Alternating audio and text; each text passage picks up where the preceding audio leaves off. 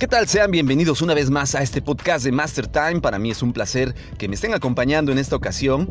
Eh, es un gusto contar con su presencia. Ya tenía algo de tiempo que no subía contenido, pero eso no significa que no esté pensando en cada una de las personas que se toma el tiempo para escuchar esta, estas publicaciones que hago con mucho cariño. Y el día de hoy no es la excepción. Vamos a escuchar un poquito de un tema que se ha estado escuchando mucho en las redes sociales, que es cómo precisamente este medio de comunicación eh, de este nuevo milenio se ha convertido en juez, jurado y verdugo para muchas personas que tienen la imprudencia o el error de, publicar cosas imprudentes y no miden las consecuencias. Y esto ha destruido inclusive a, familias y a personas enteras eh, por eh, precisamente este estilo de, de juez, jurado y verdugo que manejan actualmente las, redes sociales, Twitter, Facebook, WhatsApp, eh, etcétera. No todas las redes sociales que ustedes conozcan, habidas y por haber, pues precisamente tienen este efecto colateral y lo vamos a escuchar. No se despeguen, acompáñenme.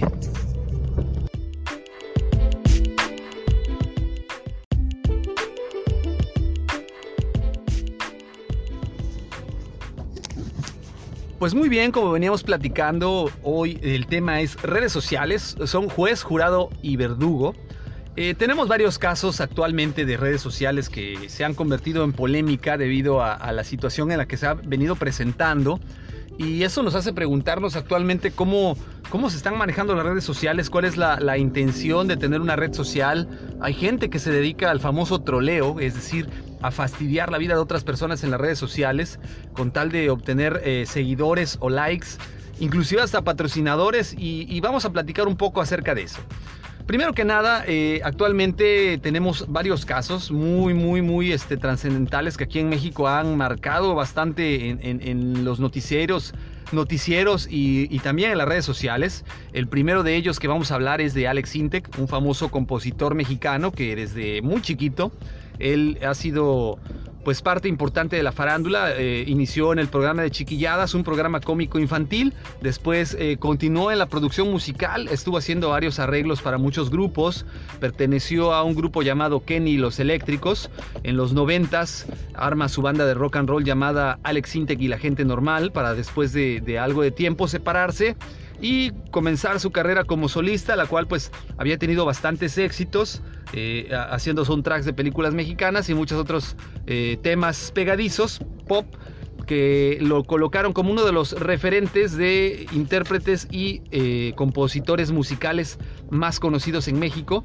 Este joven Alex Intec, el cual actualmente tiene 46 años, pues bueno, se vio inmiscuido en una polémica ya que él eh, comenzó a, seguir a un joven londinense, el cual eh, a través de Twitter y redes sociales pues empezaron a tener conversaciones, pláticas y ocurre que todo esto hubiera pasado desapercibido si no es que este joven que se dedica precisamente, como él lo dice, a desenmascarar a pedófilos en las redes sociales, eh, a, publicar una conversación que él había tenido con Alex Intec en la cual pues el famoso intérprete mexicano pues lo había eh, en una conversación completamente en inglés le había platicado, se había presentado, le había solicitado que platicara con él, que le mandara unas fotos y al no acceder este chico, pues le dice a Alex Intec que pues es un amargado y que pues es sexy, ¿no? Que se ve sexy. Ante lo cual, pues este londinense de 18 años, pues inmediatamente se alerta y le dice, oye, ¿cómo que sexy? ¿Por qué me dices sexy? Eh, ¿Sabes qué? Esto se va para mi muro de pedófilos. Y toma la que le publica la conversación. Alex Intec ya no sabía dónde meterse, ya no sabía dónde meter la cabeza después del error cometido y le dijo, oye, pues ¿qué te pasa? Solamente estoy cotorreándote, no solamente es, es una broma, no es para que lo tomes así, vas a destruir una familia. A lo cual, pues este famoso pues tuitero londinense le dijo, pues eso lo hubieras pensado antes de, llamarme sexy y de llamarme que pues eh, soy amargoso y cosas así, ¿no? Entonces, la polémica que se generó es si Alex Intec es un eh, pedófilo de closet. Desafortunadamente, pues todo esto cae en un momento en el que Alex Intec estaba envuelto en mucha polémica de que criticaba las canciones de reggaetón por su contenido sexual y sobre todo por cómo influían sobre la mente de los más pequeños, las familias. Y en esta situación, pues se ve desfavorido Alex Intec, es eh, totalmente apabullado por sus retractores eh, que, a los que él pues insultó diciendo que el reggaetón no era música realmente. Yo coincido con él en esa parte, sin embargo, pues digo, la situación se pone complicada ya que pues es la palabra de él contra la de este chico. Él argumenta, él asegura que esto es totalmente falso, que él en ningún momento lo acosó, que él sí le dijo eso y cometió el error de decirle que era sexy, pero en ningún momento lo hizo con la intención de acosarlo.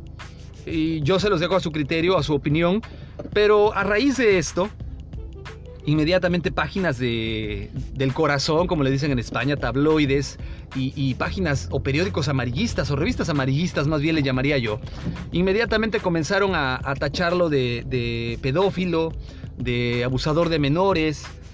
Creo yo que sí es un error muy grave, no me consta y no podemos decir que Alex Intec realmente sea un pedófilo, pero eh, la verdad es que al punto en el que es acusado por algunos medios de comunicación, sí es algo muy delicado y que yo creo que las autoridades son los que tienen que definir esta situación y no los medios ni las redes sociales.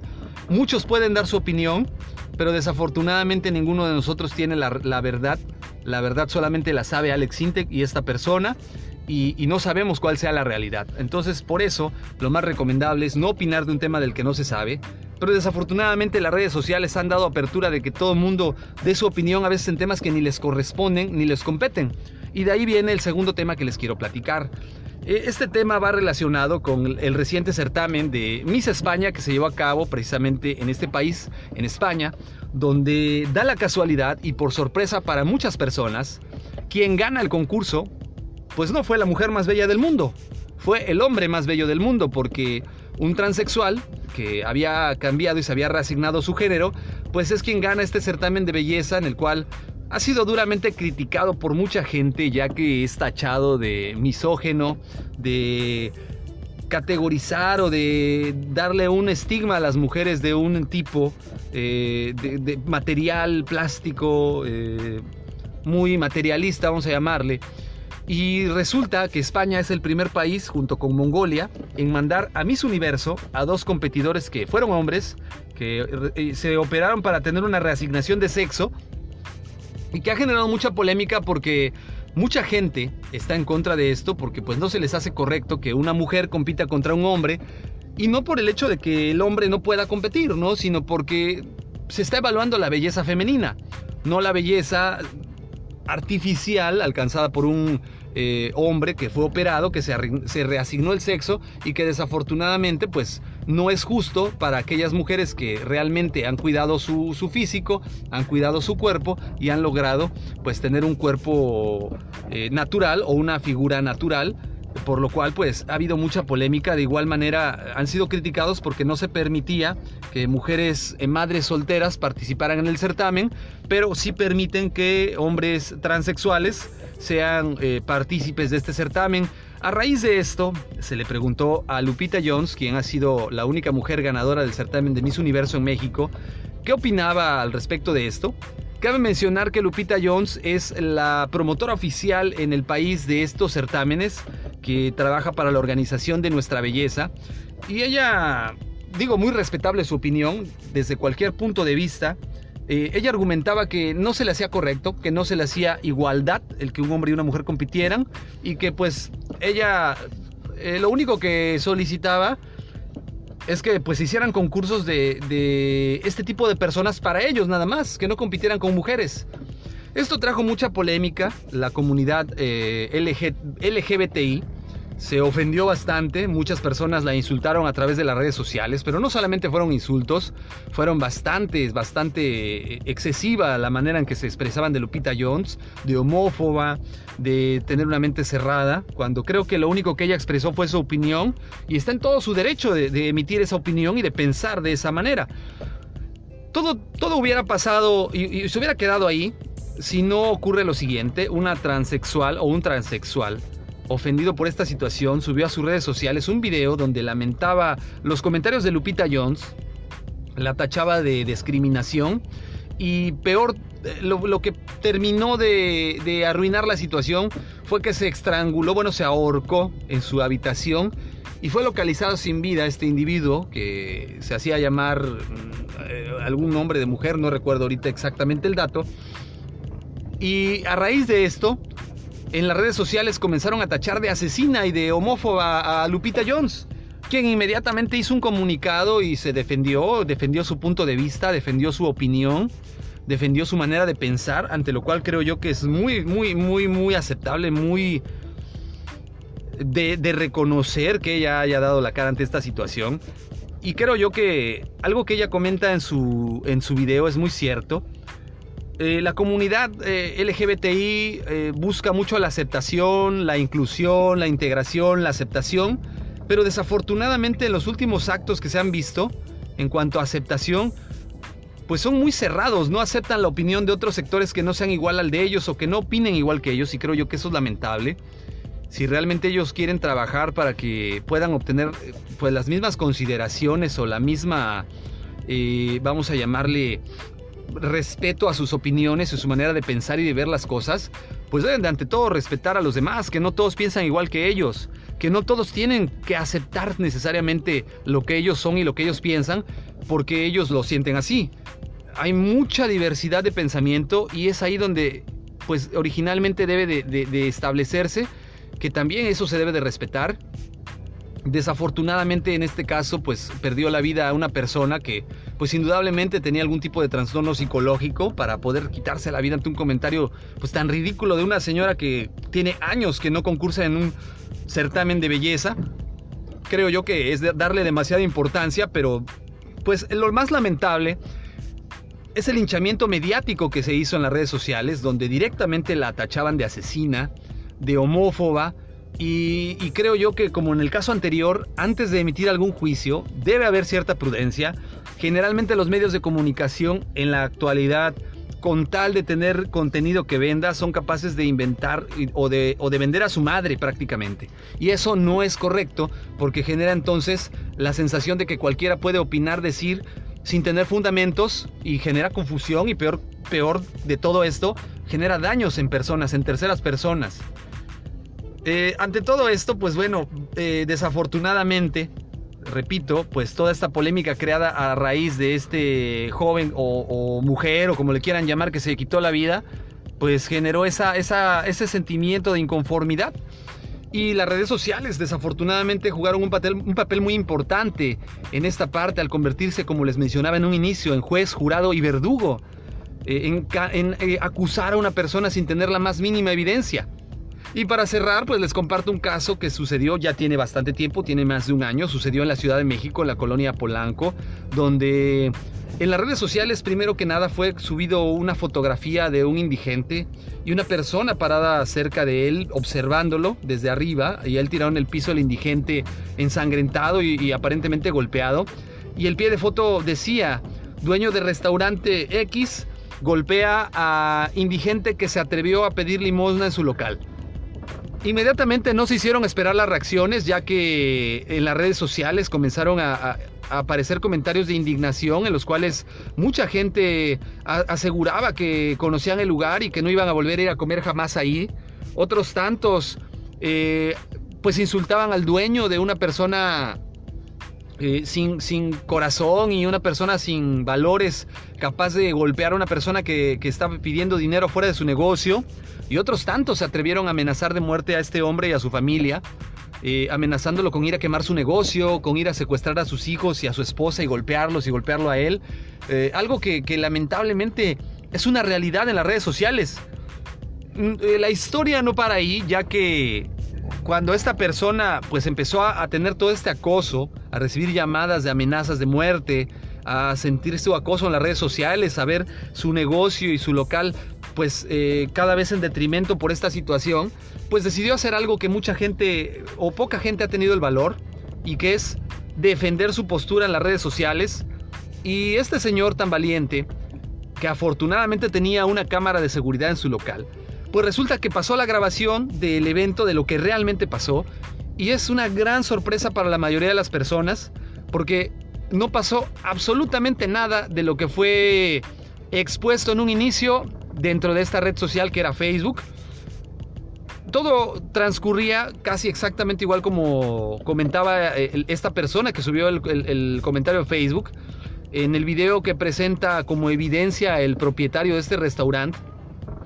Va él eh, atender a unos clientes que tiene en su restaurante. Precisamente eh, afuera se ve esta persona indigente que está pidiendo eh, la ayuda de otras personas, está pidiendo caridad. Cuando de repente se desploma sin más, solo, al parecer por un, un ataque de epilepsia, y, por esta caída que sufre, desafortunadamente al no poder meter las manos, se golpea la cara y pues, ¿qué hace el dueño? Se acerca inmediatamente a verlo. Eh, todas las personas que aquí, ahí se encontraban, pues asustadas, evidentemente, pues eh, se retiran de ahí. Él se acerca, no lo toca porque pues no sabía qué hacer. Se mete a su local, le habla a una ambulancia y empieza a cerrar las cortinas de su negocio.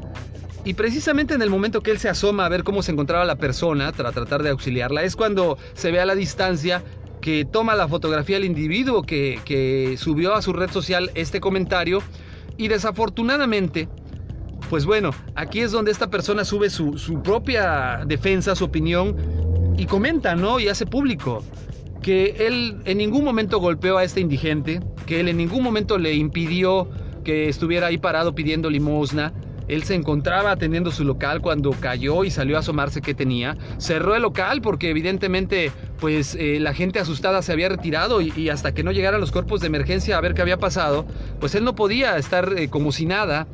Eh, todavía tuvo esa atención de llamar a una ambulancia. Cuando la ambulancia llegó y el indigente pues fue atendido, pues evidentemente estaba golpeado y estaba ensangrentado por, por el golpe que él recibió al caerse. Una vez más, e, este hombre fue acusado, fue casi linchado mediáticamente por las redes sociales, como les comentaba hace unos minutos.